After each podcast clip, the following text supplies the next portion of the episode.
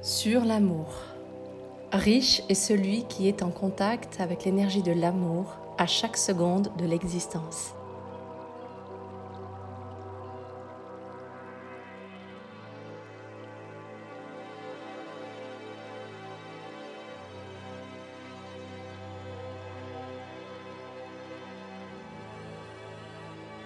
Quelqu'un de très proche m'a dit un jour, Si je ne te comprends pas, je ne peux pas t'aimer.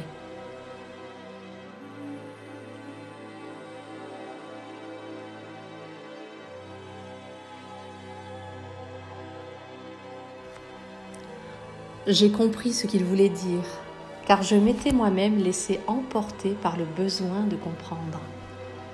Ce chemin d'amour je l'ai moi-même démarré par une quête intellectuelle et philosophique, et surtout par des expériences dans mon quotidien, des mises en application, des compréhensions mentales qui peu à peu ont fait place à des ressentis de cœur.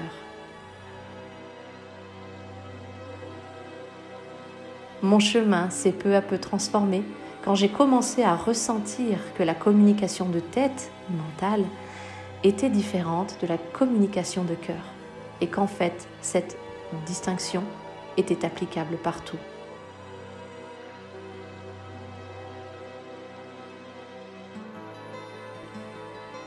Le mental est important.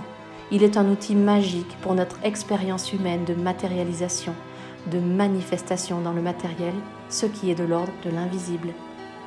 Mais il n'est pas aux commandes. Il est au service du cœur, au service de l'amour en soi qui, lui, s'exprime par d'autres biais.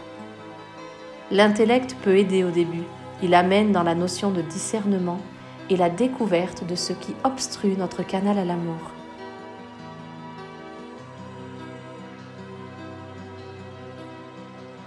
Puis, à un moment, le ressenti et le recul prennent le relais. L'être apparaît. Cet être que nous sommes, qui dévoile les jeux de l'intellect, permet de les aimer tout en les mettant de côté.